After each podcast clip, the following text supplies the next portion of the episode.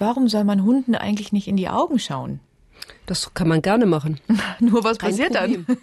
Nein, es ist gemeint, dass gar nichts wird passieren, denke ich. Wenn man ihnen normal in die Augen schaut, dann schauen sie auch zurück. Sie schauen einander auch in die Augen. Es wird verwechselt das Drohfixieren, wenn man sie anstarrt. Aha. Das ist eine Drohung.